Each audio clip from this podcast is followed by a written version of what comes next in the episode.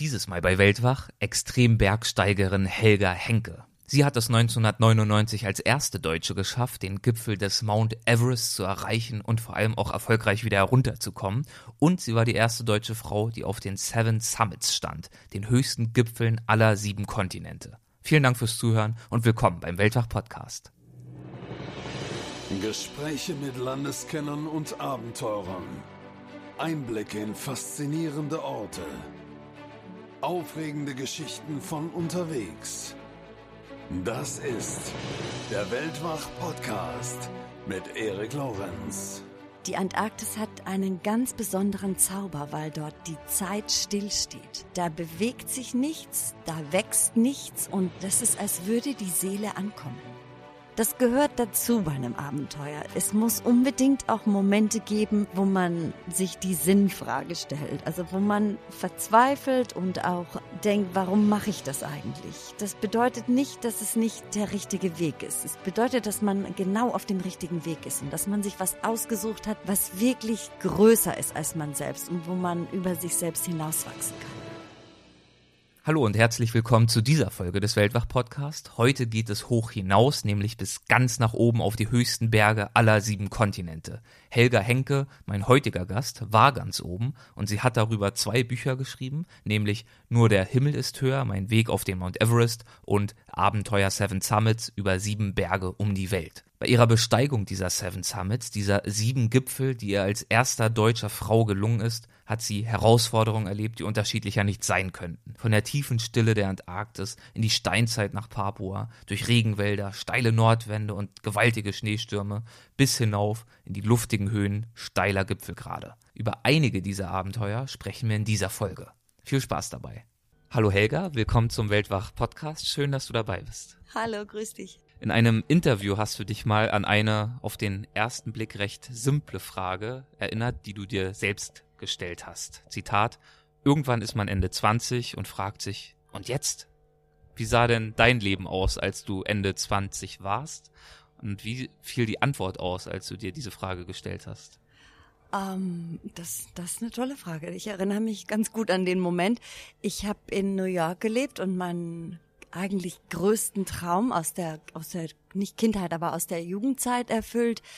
Ich wollte immer nach New York ziehen. Ich habe in München gelebt und bin dort aufgewachsen und ich weiß, ich weiß gar nicht, ich war noch nie in New York gewesen, aber ich wollte da immer hin. Ich fand das, das war die große Freiheit in New York und habe als Moderedakteurin gearbeitet bei der Vogue in München und bin dann nach vier Jahren nach New York gezogen und habe dort ganz gut Karriere gemacht, für viele Zeitschriften gearbeitet und war voll integriert und hatte so wirklich meinen Traum gelebt auch. Habe studiert nebenbei Philosophie, Film und Marketing und war eigentlich rundum das war alles so gegangen, wie ich mir das vorgestellt hatte. Und dann kam so der Moment Ende 20 mit 29. Mein Studium war plötzlich vorbei und ich hatte klar meine Karriere als Moderedakteurin und wollte das auch nicht aufgeben. Und ich hatte keinen Mann, keine Kinder, keine feste Beziehung und hatte das Gefühl, was passiert jetzt in meinem Leben eigentlich noch? Was, was gibt's noch? Also es ist so ein Punkt und ich glaube, dass viele Menschen da durchgehen, also außer die, die jetzt früh heiraten und Kinder haben und dann in, in einem gefestigten Setting sind. Und da kam die Idee, dass ich eigentlich irgendwann mal in den Himalaya wollte. Also wir waren, ich war, glaube ich, sieben Jahre alt, als meine Großeltern vom Himalaya zurückkamen. Die waren große Trecker. Die haben ja auch viel davon erzählt, ne? Die haben uns immer die Bilder gezeigt und viel erzählt von diesem wunderbaren Land auf dem Dach der Welt. Und ich weiß ganz genau, dass ich damals dachte, wenn ich mal groß bin, dann möchte ich dahin. Und dann mit 29 in New York an der Kletterwand habe ich den langen Weg begonnen, dorthin, dorthin zu gehen. Und diese, da gab es ja so ein initiales Erlebnis in einer Buchhandlung, glaube ich, was dich dann nochmal auf diesen Pfad zusätzlich gebracht hat. Was mich zu den Samsammels gebracht hat, genau. Also Aber dass dann, du klettern wolltest, war dir schon vorher klar und dass du noch was um, in dieser ähm, Richtung unternehmen wolltest. Ja, das, das, also das Klettern hat sich mehr ergeben, weil im Yoga-Studio diese Kletterwand aufgemacht hat mhm. und ich, das mich total fasziniert hat. Das war damals nicht so bekannt, das Klettern. Und dort habe ich das Klettern angefangen und dann bei Barnes Nobles am Union Square in dieser großen Buchhandlung habe ich dieses Buch gesehen oder ist mir in die Hände gefallen. Das hieß Seven Summits, also die höchsten Berge auf jedem Kontinent. Und ich wusste gar nicht, dass es so viele Kontinente gibt und auch nicht, dass es so viele Kontinente gibt, die so hohe Berge haben. Und da, das hat mich total fasziniert. Ich dachte, eine Reise um die Welt und jedes Mal auf den höchsten Punkt steigen von dem Kontinent und über das weite Land hinausschauen. Das fand ich, fand ich, also das hat mich so begeistert, dass ich mich dann auf den Weg gemacht habe.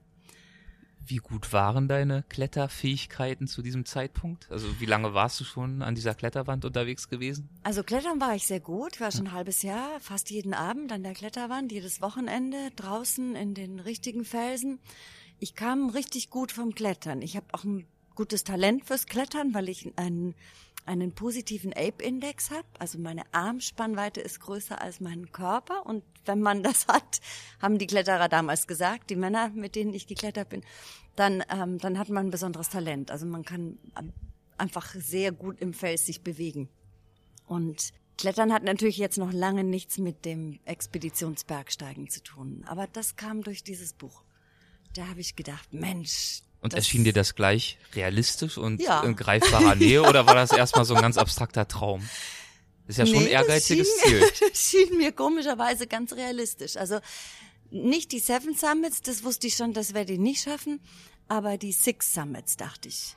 Nämlich also ich ohne dachte nur, der Everest ist eigentlich der schwierige, die anderen. Weil man davon schon so viel gehört hat, ne, wie Leute scheitern. Ja, Everest dachte ich, das, da muss man als Reinhold Messner geboren sein. Also ja. das da, wenn man an, also wenn ich damals an Everest gedacht habe, das waren immer nur die Männer mit diesen verwitterten Gesichtern und den eingefrorenen Bärten und diesen eingefrorenen Augenbrauen. Also das war schon klar, dass, dass ich das nicht bin.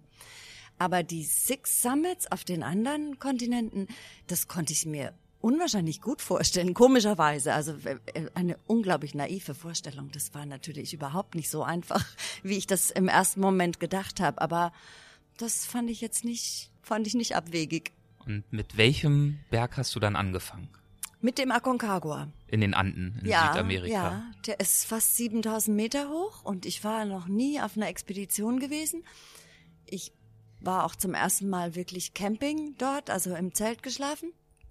Und ich habe mir das gar nicht so schlimm vorgestellt. Ich habe eine Expedition gefunden von zwei Jungs. Das hat meine Schwester für mich gefunden, die hat in Boulder gelebt zu der Zeit. Und die haben auf diese Expedition eingeladen. Da habe ich mich beworben und habe gesagt, ich würde da gerne mitkommen. Die haben gesagt, ja toll, wunderbar.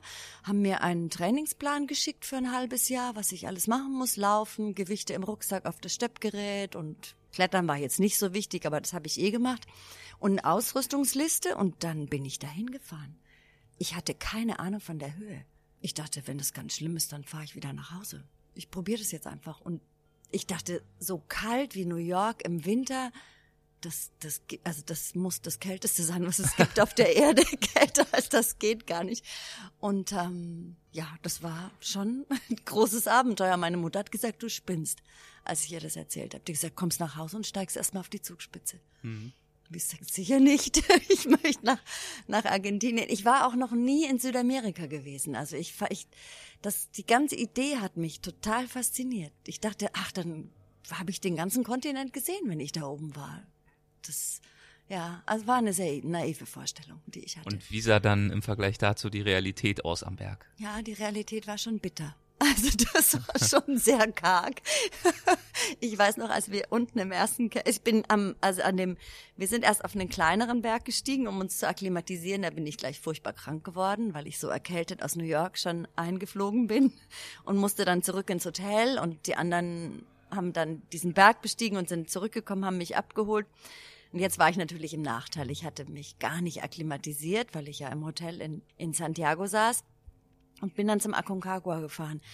Und ich weiß noch, als wir zum ersten Mal rausgegangen sind, das erste Camp, Camp Confluencia, da habe ich den Bean, unseren Expeditionsleiter, gefragt, ich sag, Bean, wo, wo sind eigentlich die Toiletten? der hat mich angeschaut, als wenn ich nicht alle Tassen im Schrank hätte. Und dann hat er so einen Stein vom Boden aufgehoben und hat gesagt, weißt du, da hinten, das schaut mir aus, als wenn das genau das richtige Plätzchen für dich wäre. und hier hast du den Stein, da kannst du dich abwischen. Ah. da habe ich dann natürlich schon sehr schnell gemerkt, wie, wie naiv ich war, wie, hm. Ja, ich komme aus der aus aus der Moderedaktion als Moderedakteurin. Wir sind um die ganze Welt geflogen, um zu fotografieren, um diese wunderschönen Modebilder in Szene zu setzen. Und das war immer sehr, das waren sehr abenteuerliche Geschichten, aber es war immer alles sehr sehr behütet. Wir hatten immer das Catering hinter uns und die Location Vans und das schöne Hotel und alles sah zwar rau und abenteuerlich aus und wir haben auch so getan, als wenn es ein Riesenabenteuer wäre, aber wir waren immer sehr wohl behütet und geschützt. Mhm. Und das war zum ersten Mal, dass ich raus bin und dass es ganz anders war. Das war jetzt echt, also da war kein Catering hinter mir gestanden, weil die Sandwich schon bereit gehalten hat und den heißen Tee, sondern da musste ich wirklich ran und dieses Abenteuer, was ich oft inszeniert habe, mal selber leben auch. Und wie hat sich das angefühlt? Schon so ein bisschen schockierend oder war das ja, ein ganz neues Gefühl ja. der Freiheit und ausschließlich positiv? Um, ähm, also äh, schon, schon schockierend, weil ja der so der Boden unter den Füßen plötzlich fehlt und dann ja bin ich eine Weile getaumelt, glaube ich, habe mich schon sehr sehr schwer getan. Und dann landet man irgendwann auf den Füßen. Und da dachte ich dann, Mensch, eigentlich irgendwie cool. Also mit den Männern, es waren ja hauptsächlich Männer auf diesen Expeditionen. Das war schon ein, ein raueres, wilderes Leben, aber irgendwie auch ganz, ähm, ja, echt. Irgendwie das Gefühl, ich habe wirklich Boden unter den Füßen. Das ist nicht, wir spielen nicht hier, sondern das ist wirklich rau und, und hat was, also es hat mich total begeistert. Ich habe schon auch einige Tränen geweint am Aconcagua, in Erschöpfung und, und, und völliger Überforderung auch. Aber wir waren, wir waren ein, ein wirklich tolles Team auch. Also die, die Bergführer, die waren gerade, das haben wir natürlich später erst festgestellt, die waren gerade der Bergsteigerschule erst entsprungen, also der Bergführerschule erst entsprungen, frisch. Die waren noch nie auf einem Sechstausender, auch privat nicht, und haben zum ersten Mal ein Team geführt. Und da. In unserem Team war auch nur eine, die war schon am Kilimanjaro gewesen. Sonst hatten wir 0,0 Erfahrung mit Höhe, Kälte oder irgendwas. Wir waren aber dadurch, dass wir alle so Frischlinge waren, waren wir total begeistert von allem. Wir sind im Camp rumgelaufen und haben in so einem Bottich am Fluss die Haare gewaschen und, und draußen gekocht. Alle hatten ein anständiges Zelt, wo sie sitzen konnten und, und in relativer Wärme essen konnten mit so Campingstühlen und wir saßen draußen. Wenn die Gabel am Mund war, war das Essen schon kalt. Also es war wirklich wild und das war aber, glaube ich, gerade das Abenteuerliche daran, dieses total Fremde, sich auf was so ganz Neues und anderes einzulassen, glaube ich, war, was uns total begeistert hat. Und wie ist dir die Höhe dann bekommen ohne Akklimatisierung? 7000 Meter ja, ist ja schon ja, eine Ansage. Also die, pff, auf 5000 Metern, ich bin schon ein ganz sehr ehrgeiziger Mensch auch, also ich bin schon gerne vorn dabei und als wir aufgestiegen sind, habe ich immer gedacht, wenn die anderen rasten, dann muss ich nicht rasten. Ich gehe einfach weiter, dann habe ich einen kleinen Vorsprung, falls es dann später schwierig wird. Hab nie was getrunken, auch nichts gegessen, ich hatte keinen Appetit und bin da hinaufgesaust. Und kurz über 5000 Metern bin ich zusammengebrochen. Ich habe mich plötzlich in diesen Schutt gesetzt, war keine schöne Piste, es war so eine raue Schotterpiste und habe ich hatte wahnsinnige Kopfschmerzen plötzlich und war total erschöpft. Und ich weiß noch, der Bienen, der unser Expeditionsleiter, der kam dann und der hat gemeint, du musst was essen, du musst was trinken, aber ich war schon, ich war schon drüber. Ich war völlig entnervt schon mit diesem Berg. Ich sage, nein, ich esse nichts. Und ich weiß noch, er musste vor mir auf die Knie gehen und seine Hand aufs Herz halten und schwören, dass ich nie mehr in meinem Leben was essen muss. Und dann habe ich gesagt, und das hat er dann auch getan, weil er wusste, dass sie ist die Höhenkrankheit, die sie hat. Und dann hat er das geschworen und dann bin ich mit ihm hinuntergestiegen. Und unten im Basislager hatte ich natürlich richtig Hunger und wollte gleich was essen und auch was trinken. Und da war so die erste Erfahrung mit der Höhe, diese, das ist, als würde man, und das kann man sich zu Hause eben nicht vorstellen, das ist, als würde man gegen eine Wand laufen plötzlich. Es ist plötzlich alle Kraft fort und dadurch, dass wir, dadurch, dass ich das nicht gewohnt war, auf meinen Körper zu achten, also in der in, in New York oder überall auf der Welt erholt sich der Körper sehr gut. Da kommt man, also da, da setzt man sich zehn Minuten hin und dann geht's einem besser, aber in der Höhe ist es nicht so. Der Körper erholt sich nicht und wenn man sich dann hinsetzt, wird es eigentlich schlimmer. Dann kommt der Kopfschmerz und die Übelkeit. Das Herz und, rast und weiter. Das Herz rast und man ist wie, ja, in einem ganz fremden, in einer ganz fremden Welt plötzlich. Und das ist sehr, sehr erschreckend gewesen. Ich hatte dann, es war ein, ein Bergführer am Berg und das wusste ich im Vorfeld auch schon, der schon der Bergführer meiner Großeltern war. Der Cäsar Zurbriggen. Der war schon über 80 und er wollte noch einmal auf diesen Berg steigen, nämlich zum 100-jährigen Jubiläum der Erstbesteiger, der aus seiner Familie kam. Mhm. Und das war zufällig. Wir hatten uns auf einem Fotoshooting in, ähm, in Zermatt kennengelernt und haben festgestellt damals, dass wir gleichzeitig zum Aconcagua gehen. Und als das, als, als das passiert war, war meine Mutter ganz erleichtert, weil sie dachte, der Cäsar wird schon auf mich aufpassen. Und der hat mich unter seine Fittiche dann genommen. Der hat gesagt, du musst langsam gehen, nur so schnell, wie du bequem durch die Nase atmen kannst. Und alle halbe Stunde setzt du dich hin und trinkst ein bisschen was und isst ein bisschen. Also er hat mich richtig eingeführt in das Höhenbergsteigen. Das hat mir sehr gut getan. Wahnsinn, dass du dann noch fast zwei Kilometer höher gelangt bist nach den 5000 Metern. Aber es geht über diese Basiscamps, ne? Ja. Ihr seid halt Stück für Stück ähnlich wie beim Everest wahrscheinlich. Genau, du steigst wieder ab und Genau. dann bist du erstmal, erholst du dich wieder und weiter unten, also das waren dann 800 Meter weiter unten, 4200, da ist der Körper schon akklimatisiert und da erholt er sich dann Ja. auch. Und dann hatten wir eh schlechtes Wetter ein paar Tage. Das war, kam mir jetzt zugute, weil ich mich wirklich erholen konnte. Und dann sind wir hinaufgestiegen, ja. Ich habe auch gemerkt, dass es mir in größeren Höhen besser geht.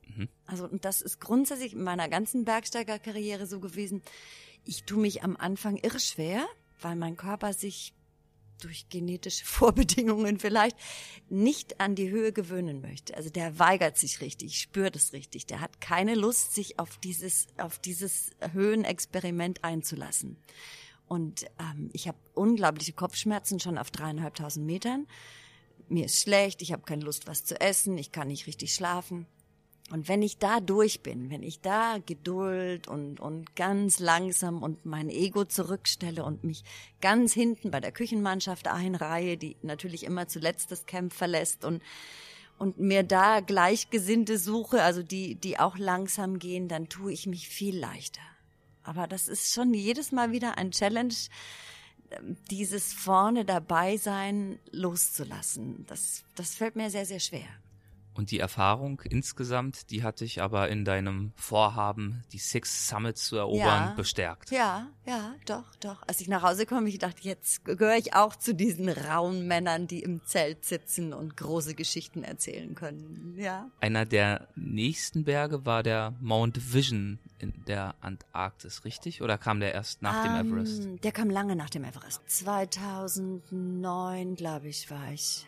2009, ja, der ist sehr, sehr teuer, der Mount Vinson. Hm.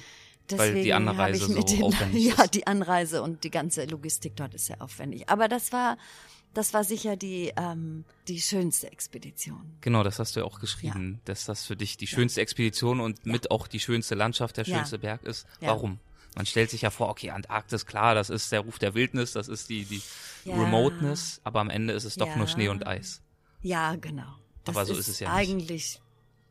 Also ich, ich, erst kannte ich die Antarktis gar nicht, dachte dieser kleine Fleck da unten, ich, ich hatte keine Vorstellung von der Antarktis, außer dass wir damals Ta Auszüge aus den Tagebüchern von Scott gelesen hatten, aber das klang rau und öde und wild und das war überhaupt nicht mein Geschmack. Ich, ich hab's schon gern, die Menschen kennenzulernen und die Kultur und die Yaks und die Mulis und dieses ganze Leben und Treiben dieser Bergvölker. Das hat mich eigentlich an den Seven Summits fasziniert. Und ich dachte, die Antarktis, da wohnt niemand, da, da bewegt sich nichts, da wächst nichts. Das ist der ödeste Platz auf Erden. Wer will denn da freiwillig hinfahren? Aber gehört zu den Seven Summits, hilft alles nichts. Ich musste dahin.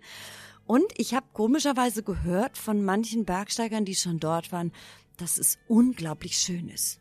Ich konnte mir das überhaupt nicht vorstellen. Ich dachte, Eis, die Antarktis ist mit einer Eisschicht im Durchschnitt von zweieinhalb Kilometern Dicke überlagert, also über dem Land. Das heißt, da ist wirklich gar nichts. Alles tiefgefroren seit 30 Millionen Jahren.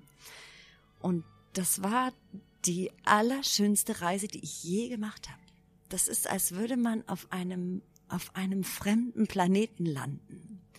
Und das, dadurch, dass immer die Sonne scheint im antarktischen Sommer und die im, eigentlich im Himmel nur hin und her wandert, nur einmal so im Kreis rumwandert, ist jeder Tag ein endloser Sonnentag. Und ich, ich hatte das, also ich bin von keiner Reise so erholt nach Hause gekommen wie von der Antarktis.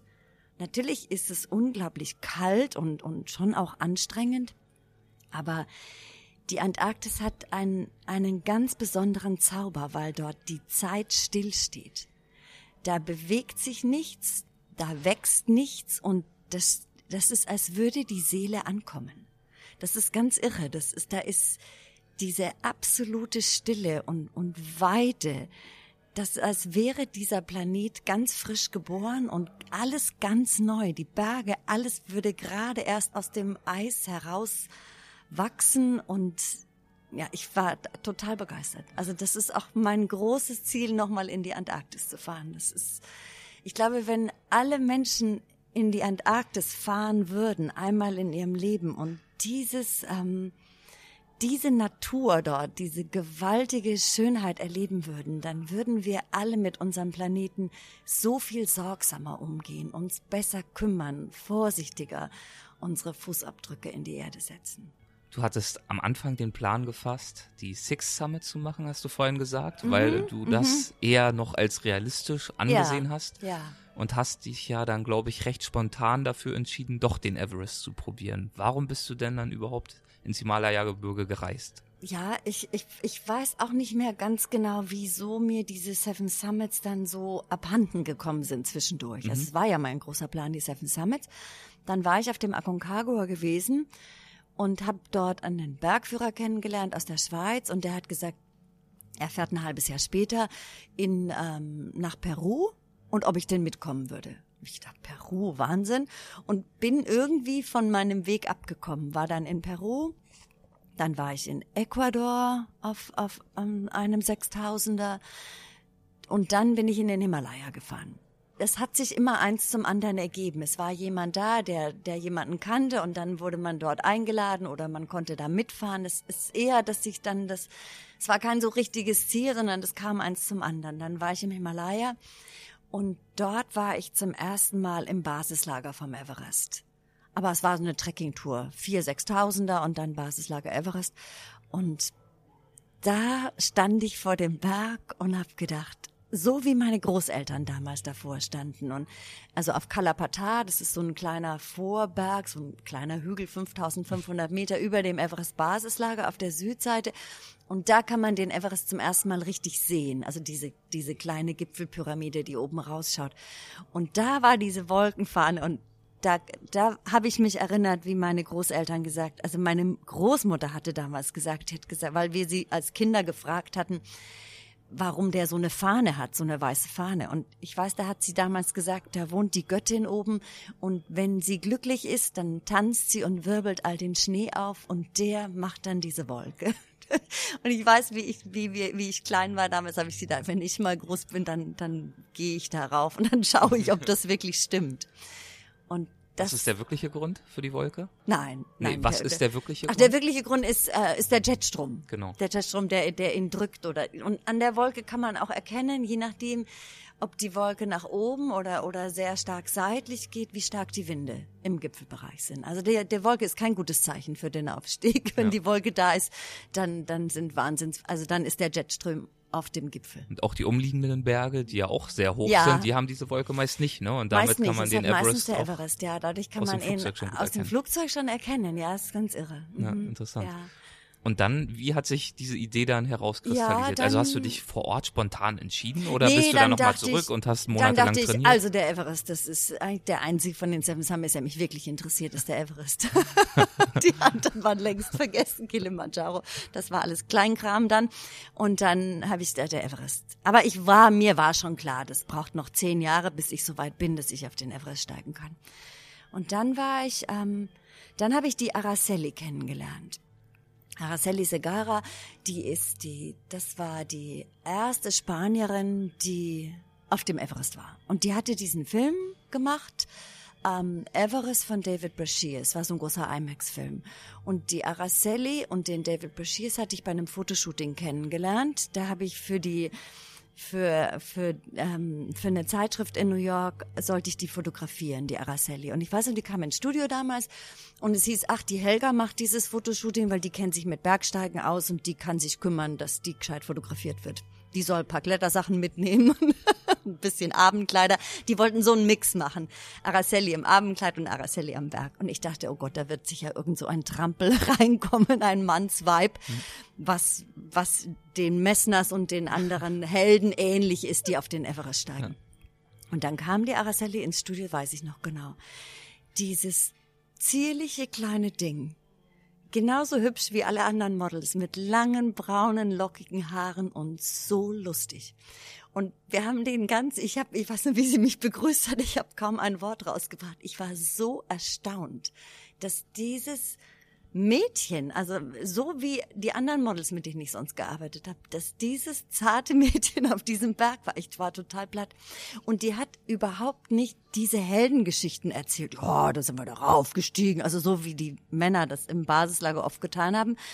Sondern die hat, die hat gesagt, ja, sie hätte den, den Männern die Haare geschnitten am Everest, weil zwei Monate ist natürlich lang und wenn das Haar dann so wild ist, sie, hat überhaupt keine Ahnung vom Haare schneiden. Das war auch nicht so schlimm, weil die hatten, die hatten keinen Spiegel und meistens hatten sie eh eine Mütze auf. Und dann hat sie erzählt, weil die ist auf der Südseite gewesen, dass sie über die Leitern immer durch den Kumbo-Eisbruch mussten. Und das ist ja schon das große Challenge auf der Südseite am Everest. Und hat sie gemeint, ach, das war überhaupt kein Problem für mich, weil ich kann in High Heels auch gut gehen. Und mit den Crampons über die Leitern steigen hatte ich kein Problem. die war so lustig. Ja. Und da hatte ich zum ersten Mal das Gefühl, da geht es nicht nur um brachiale Körpergewalt, die man mitbringen muss an den Berg, sondern da geht es um einen, um einen Spirit, den man mhm. haben muss. Also sich zu, total zu begeistern. Und das wusste ich, dass ich das kann. Und ich weiß, wie sie am Abend nach Hause gegangen ist, habe ich gedacht, wenn die das kann, dann kann ich das auch. Und ab dem Zeitpunkt war mein Weg ganz klar zum Everest. Da war alle anderen Berge waren mir wurscht. Und dann habe ich mich gleich angemeldet für den ähm, Choyu. Ein halbes Jahr später, das ist ein kleiner 8000er, also so der Einstiegsberg, um mal zu sehen, ob ich mit der Höhe auch zurechtkomme. Da sind wir nicht zum Gipfel gegangen, da waren wir auf 7500 Meter sind wir umgedreht in einem Schneesturm, aber da wusste ich, dass ich das kann. Da, das, da waren wir 18 Männer im Team und wir waren zu fünft noch oben im letzten Camp und da, da war ich sicher die Stärkste im Team. Also auf dieser Expedition wird mir am Anfang auch wahnsinnig schwer getan und, und wurde gleich ins zweite Gipfelteam ein so aussortiert und habe mich dann nach vorne gekämpft, weil es mir in der Höhe richtig gut ging und über 7000 Metern ich gespürt habe, ich habe eine Wahnsinnskraft plötzlich und da wusste ich, das packe ich am Everest auch. Dann habe ich mich ein halbes Jahr später angemeldet beim Russell Bryce. Den hatte ich am Choyu kennengelernt und dann bin ich gefahren. Das heißt, von dem Zeitpunkt, wo du dieses Model, diese Bergsteigerin ja, getroffen hast? Ja, später. Ein Jahr später warst ja. du dann selber dort. Ja. ja. Wahnsinn. Das Jahr nochmal ordentlich trainiert. Ausdauer. Ohne Kraft, Ende, ohne, ohne Ende. Keine Party mehr, keine Zigarette mehr, kein Alkohol, nichts mehr. Das war ein, keine Bradertaschen mehr. Das war alles unwichtig. Ich war nur noch auf Everest-Kurs. Ja. Wie gestört. Und den Everest, den kann man ja auf zwei klassischen Routen besteigen, die mhm, Südroute und genau. die Nordroute. Was mhm. ist da der Unterschied und für welche Route und warum habt ihr euch entschieden? Also es gibt die Südseite, ist die bekanntere Seite des Everest, auch die erfolgreichere Seite, die Seite, wo ähm, ähm, Hillary aufgestiegen ist damals 1953 mit dem Tenzing Norgay. Und sie gilt als die leichtere Route, um zum Gipfel aufzusteigen, hat auch eine viel höhere Erfolgsquote. Die Nordseite ähm, führt über Tibet hinauf, also die chinesische Seite des Berges gilt als steiler, windiger, kälter, technisch anspruchsvoller. Aber der Russell, den ich kennengelernt hatte, ähm, der ein, ein großer Bergführer ist, einer der Großen am Everest ist, der hat damals nur die Nordseite geführt. Und der hat gesagt, dass er die Nordseite für sicherer hält, weil man nicht durch den Kumbo-Eisbruch muss. Und der Kumbo-Eisbruch ist der Bergsteiger sehr schicksalhaft dem Berg ausgeliefert durch die objektiven Gefahren. Das hat man auf der Nordseite nicht. Es sei zwar technisch schwieriger, aber das sei für mich kein Problem, weil ich ja im Klettern sehr gut bin. Und er würde mir empfehlen, auf die Nordseite zu gehen. Und ich mochte den Russell gern und auch das Sherpa-Team und, und die Küchenmannschaft. Ich hatte am Choyu ganz viel Zeit mit denen verbracht, weil das unsere Nachbarn waren. Und ich hatte damals schon gedacht, wenn ich jemals auf den Everest steigen würde, dann würde ich das mit, mit denen tun wollen. Die haben dem Berg sehr viel Respekt entgegengebracht und ich habe mich sehr wohl mit denen gefühlt. Das war also wirklich das gleiche Team, was du schon kanntest von Ja, vorher. das kannte ich schon. Ich dachte, dass da, also ich glaube, die wichtigste Entscheidung, die man, die man treffen muss auf, am Everest und vielleicht auch auf vielen anderen Bergen ist, mit wem gehe ich? Wem vertraue ich so sehr, dass ich dass ich dann am Berg meine Energie wirklich für meinen Aufstieg und meinen, meinen Anteil im Team verwenden kann und nicht mehr jede Entscheidung hinterfragen muss, die der Bergführer trifft. Weil ich glaube, dann, da macht man sich kaputt, da, da, da verschwendet man seine Energie dann unnötig. Also ich glaube, es ist wichtig, dass man sich für einen Bergführer und für ein Team entscheidet, wo man sich wohlfühlt, wo man viel Vertrauen entgegenbringt, so dass man sich auf seine eigene Arbeit konzentrieren kann. Und das fand ich bei Russell und, und den Sharpers und vor allem auch den, den Jungs in der Küche, Lacho und, und, und Kulpadur, da habe ich mich richtig wohl gefühlt. Und das, Was ja wichtig, ich, ist, weil man ja auch viel Zeit miteinander verbringt, denn der Aufenthalt am Everest, Ja. der umfasst zwei Monate Zwei ungefähr, Monate, ne? ja, ja. Genau. Also erstens verbringt man unwahrscheinlich viel Zeit miteinander und dann, ja, gibt es schon auch Tage am Berg, die elend sind. Also die wirklich, ähm, wo es einem nicht gut geht, wo Sturm, äh, also es ist nicht immer der Sturm schuld, es ist auch die, die eigene Verfassung. Es gibt Tage, da geht's einem einfach nicht gut, da steht man auf in der Früh und ist alles furchtbar. Und in der Höhe ist, sind die Emotionen noch viel stärker. Man ist viel glücklicher und auch viel betrübter. Und da braucht man schon einen Platz im Camp und, und, und mit dem Team, ja, wo man auch mal traurig sein kann, wenn es einem nicht gut geht, wo man ja, wo man das Gefühl hat, man hat ein, ein kleines Zuhause gefunden, so einen, einen, einen sicheren Rückzugsort. Das war für mich immer die Küche. Deswegen war es für mich immer, also auf jeder Expedition eigentlich, war die Küchenmannschaft sehr, sehr wichtig. Ich habe immer viel Zeit in der Küche verbracht. Aber nicht nur zum Essen, sondern vor Ja, allem, weil dir Nie nur zum Essen, auch äh, natürlich am wärmsten, Ja. aber auch weil ich, ja, das hat sowas von zu Hause, von Mhm. Wärme, von, von, ähm, von Alltag Mhm. in dieser rauen Welt da draußen. Also das, ja. Und warum dauert das zwei Monate? Ihr sitzt ja da nicht zwei Monate im Basislager rum. Ähm, das dauert zwei Monate, weil man, also boah, vielleicht würde man es in sechs Wochen auch schaffen, aber sechs Wochen braucht man mindestens, weil der Körper sich akklimatisieren muss. Also die Luft verändert sich, die Zusammensetzung der Luft verändert sich. Der Sauerstoffpartialdruck sinkt und damit breiten sich die Sauerstoffmoleküle aus. Das heißt, dasselbe Volumen, was man einatmet, enthält auf über 5000 Metern nur noch die Hälfte des vorhandenen Sauerstoffs. Und der Körper kommt damit natürlich im ersten Moment überhaupt nicht zurecht und ist, ist erschöpft und, und äh, das Herz rast und man kommt in diese schwere Atmung auch rein. Und der Körper bildet aber dann mehr rote Blutkörperchen, die den wenigen Sauerstoff besser aufnehmen können. Das braucht aber Zeit. Das heißt, man muss den Körper immer wieder anstacheln, in diese Notzone zu gehen, also ein Stückchen höher aufzusteigen, von 5000 jetzt auf 6000 Meter. Dann kommt er in den Alarmzustand und aktiviert den Körper, mehr rote Blutkörperchen zu bilden. Dann geht man runter zum Schlafen und der Körper kann sich wieder erholen. Und beim nächsten Mal erinnert er sich an die Höhe und tut sich leichter. Und so schleicht man sich Stück für Stück rauf und runter. Ähm, wahrscheinlich könnte man diesen Akklimat reinen Akklimatisierungsprozess auch in vier Wochen machen. Aber am Everest kommt das Wetter dazu. Dann kommt eine Sturmfront, die drei, vier Tage den Berg total bombardiert mit, mit Schneestürmen und, und, und wildem Wetter, wo man nicht vor die Tür kann. Und da hockt man dann im Basislager. Also das kommt dazu und so braucht man sechs bis acht Wochen, um fit zu sein. Und dann natürlich auch, wenn man die Höhencamps aufbauen muss. Dann Das sind vier Stück wichtig, gewesen, ne? Vier Höhencamps, zwei Basislager. Was auch dazu kommt, dass die Etappen am Berg sehr unterschiedlich sind und dass man sich wirklich immer wieder einstellen muss. Mal ist es steil, Eis und, und Gletscherspalten, dann ist es eine lange Schneetrasse, über die man eigentlich unendlich gehen muss nur. Dann sind es steiles Felsengelände, also sehr unterschiedlich. Und was am Everest auch wichtig ist, eigentlich bei jeder Expedition wichtig ist, dass man sich im Team gut kennt. Also, dass man die Schwächen und Stärken der anderen Teammitglieder gut einschätzen kann. Dass man sich gegenseitig irgendwie liebgewonnen hat, damit man sich in den schwierigen Zeiten auch unterstützen kann. Dass man erkennt, wann es dem anderen nicht gut geht und wann man helfen muss und, und, und sanft sein muss und vielleicht den anderen auch ermutigen muss. Also das ist ganz wichtig, dass ein, eine emotionale Verbindung im Team entsteht. Gerade auf einem Berg, wo die Gipfeletappe in so große Gefahr hinausgeht. Und am Everest geht man wirklich in die Todeszone im Letz ab dem letzten Camp. Wie ist sie definiert?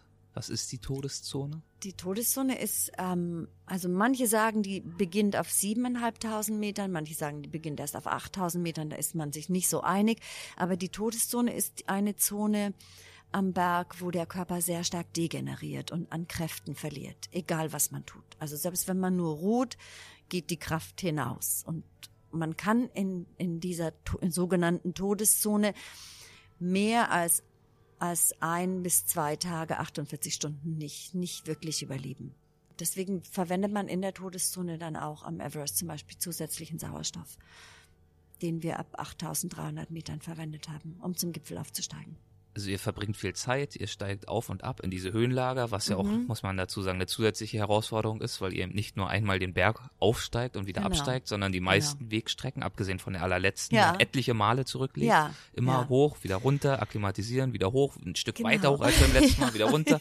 Und das ist ja dieses Hin und Her und Hin und Her, wahrscheinlich für die Nerven schon auch nicht so leicht, diese anspruchsvollen Wegstrecken immer wieder zurückzulegen, oder?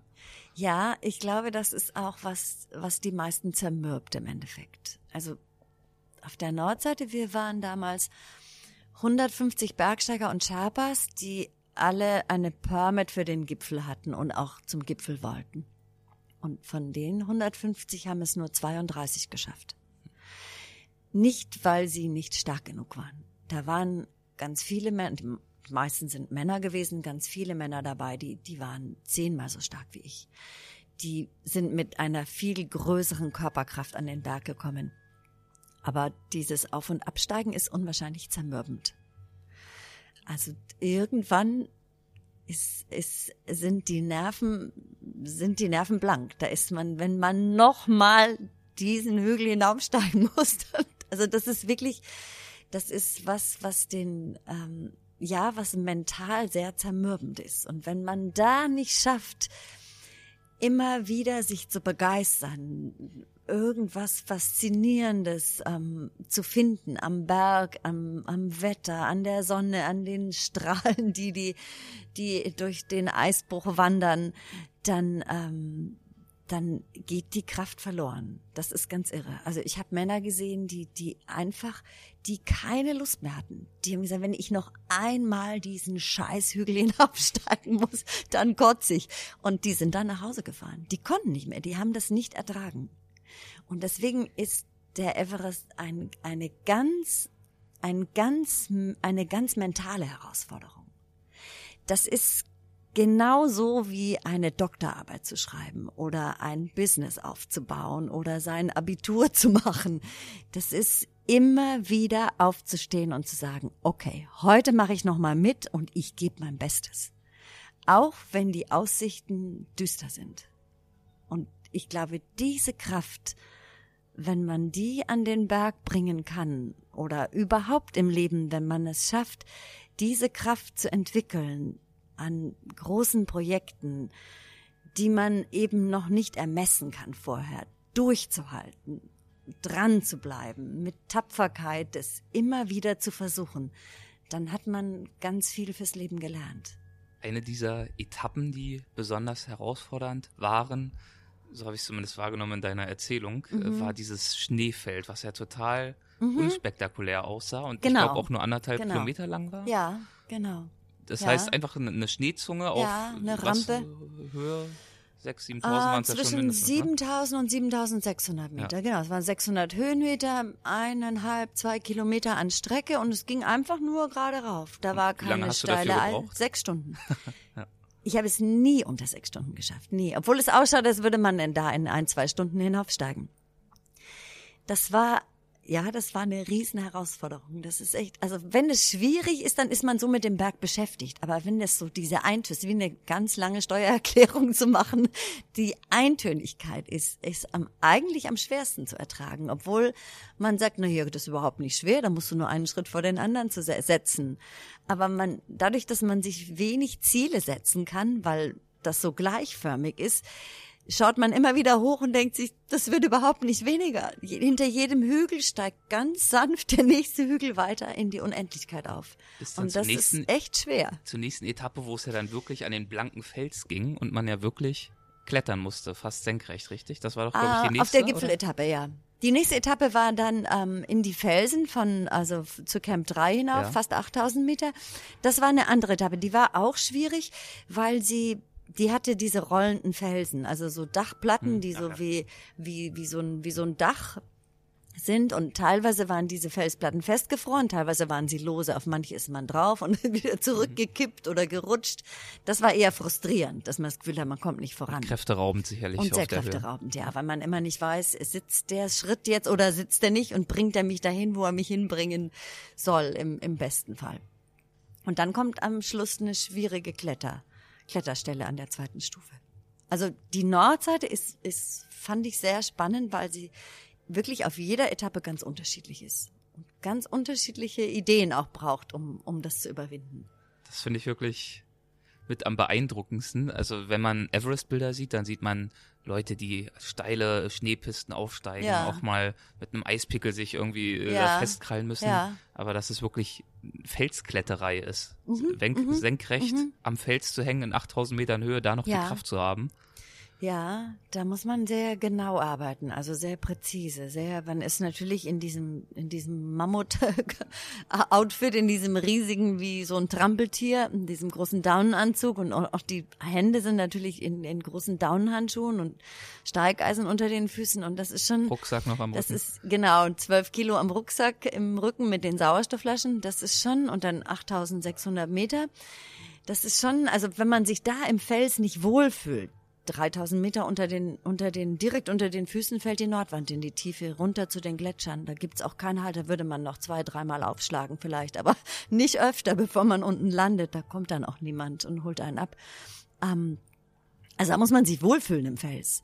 Ist nicht, dass man so eine tolle Kletterin sein muss, aber man muss sich wohlfühlen an den Seilen im Fels, in der, in der senkrechten Bewegung und ähm, ja, da mit dem Klettern anzufangen wäre nicht der richtige Moment. Da war ich froh, dass ich so viel an der Wand geklettert war in New York, dass ich mich in, in ja, in so ausgesetztem Gelände auch total wohlgefühlt Wie lange war das zu dem Zeitpunkt her, dass du in New York angefangen hattest mit dem Drei Klettern? Jahre. Das ist ja echt Drei ein Witz, Jahre ne? Vorher. Andere, ja. die, die haben zu dem Zeitpunkt 20 Jahre jeden Tag äh, irgendwo ja, in der Wand weiß. gehangen. Das war auch meine größte Not vor dem Everest, dass ich mir nicht sicher war, darf ich das jetzt schon? Kann ja. ich das schon?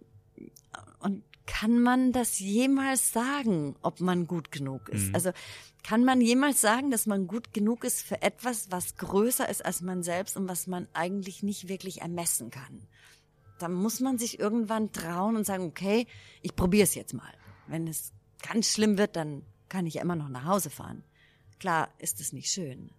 Man möchte eigentlich immer gut vorbereitet in ein Abenteuer gehen, aber das Abenteuer ist ja eigentlich, dass man sich gar nicht genug vorbereiten kann, dass natürlich das Unerwartete kommt. Und das macht das ja auch zum Abenteuer. Sonst wäre es eine Aufgabe mit einer Excel-Tabelle und dann bräuchte man nicht so lange überlegen. Wie lief dann der letzte Tag ab vor dem Gipfel? Ähm, der letzte Tag sind wir aufgestiegen zum Camp 4, höchster Campingplatz der Welt, 8300 Meter, also sehr, sehr unromantisch dort oben.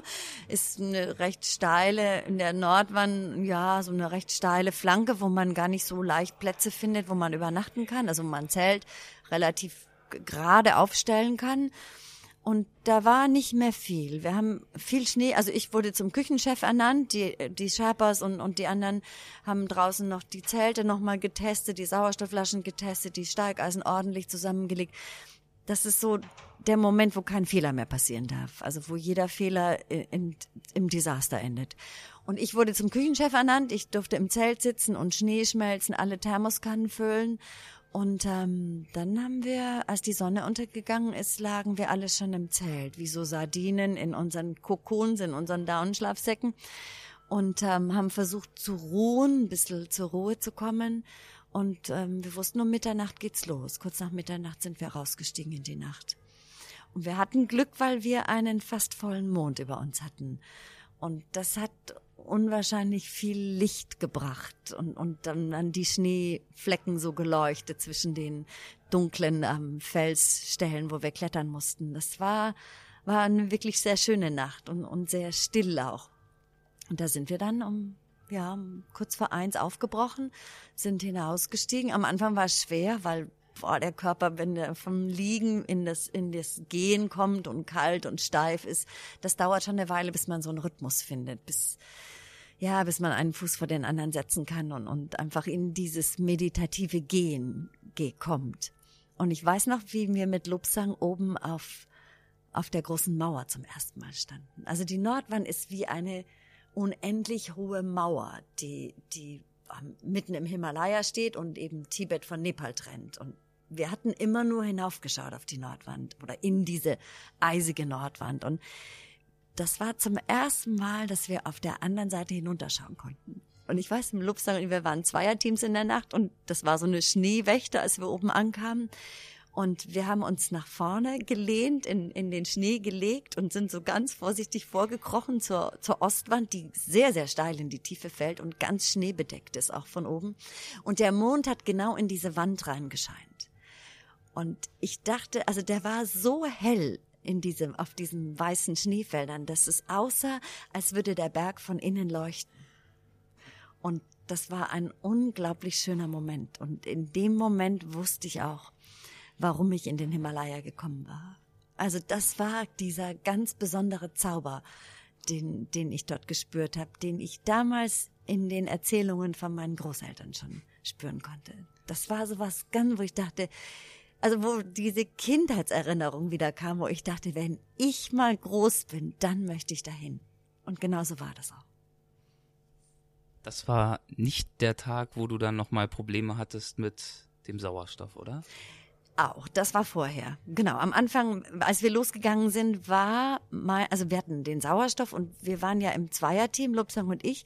Und wir haben, kurz bevor wir losgegangen sind, haben wir den Sauerstoff bei jedem hochgestellt. Also er hat meinen hochgestellt, ich habe seinen hochgestellt, weil man auf einem Liter schläft. Und dann hatten wir beschlossen, wir gehen auf vier Litern die Minute los, um warm zu werden.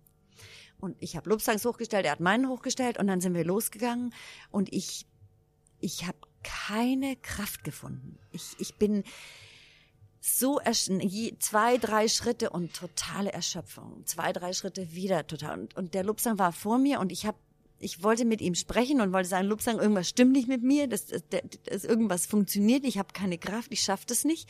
Und der war aber immer so weit weg, dass ich versucht habe, hinterherzukommen, um, um ihm zu sagen, mir geht's nicht gut. Und ähm, und dann dann hatte ich ihn eingeholt und ähm, dann habe ich gesagt, irgendwas stimmt ich habe keine Kraft, der Rucksack ist so schwer, ich spüre überhaupt nicht diese Kraft vom Sauerstoff, die der Russell uns versprochen hatte, dass sie kommt und mir ist so kalt und ich ich glaube, ich schaffe das nicht, ich glaube, wir müssen umdrehen. Und dann hat der hat der Lupsan gesagt, ich schau mal nach und hat die Flasche aufgedreht. Der hatte die Flasche nicht richtig aufgedreht. Die war immer noch auf ein oder vielleicht zwei Liter. Und diese Kraft, die durch den Sauerstoff kommen sollte, die, die kam nicht. Und da war es völlig für die Katz, zwölf Kilo im Rucksack mit dir zu tragen, wenn du, wenn du das nicht ausgleichen kannst durch den extra Sauerstoff, den du hast. Und als er das hochgedreht hatte, habe ich das gespürt da ist mir warm geworden plötzlich und dann, dann war das alles sehr viel leichter. Also so wie wir das besprochen hatten, wochenlang im Basislager diskutiert hatten. Das war so ein ganz, ganz schwieriger Moment, wo ich dachte, jetzt waren diese zwei Monate, die drei Jahre, alles war umsonst. Ich, wir haben die beste Nacht unseres Lebens, die schönste Nacht am Everest und ich, ich versage, ich kann nicht, ich schaff's nicht. Und wie war es dann, den Gipfel schlussendlich zu erreichen?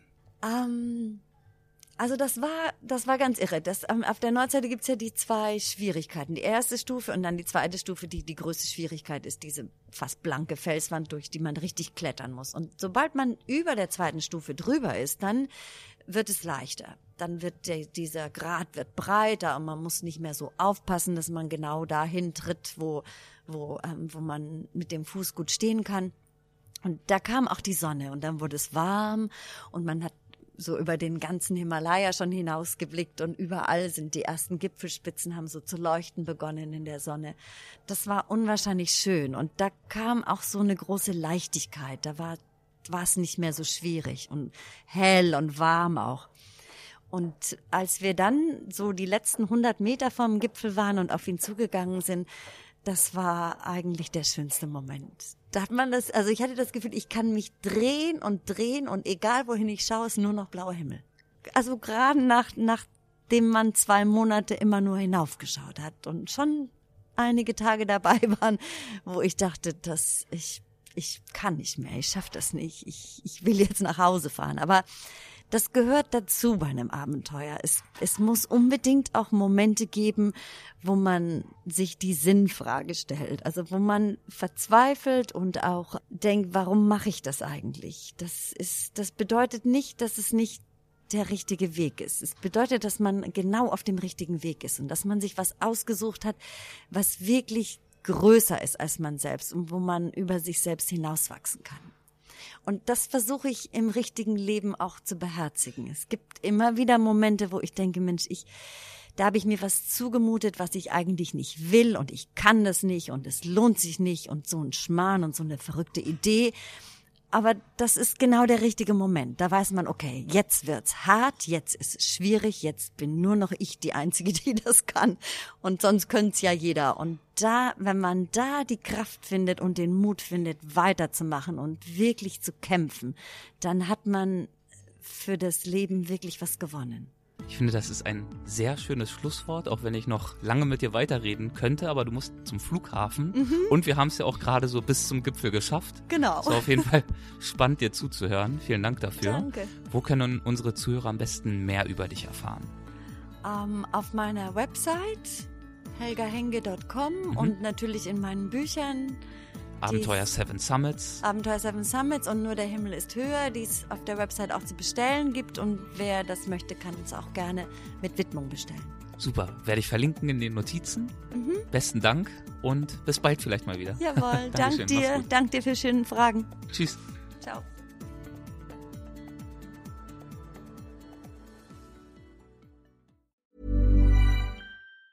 Ever catch yourself eating the same flavorless dinner three days in a row?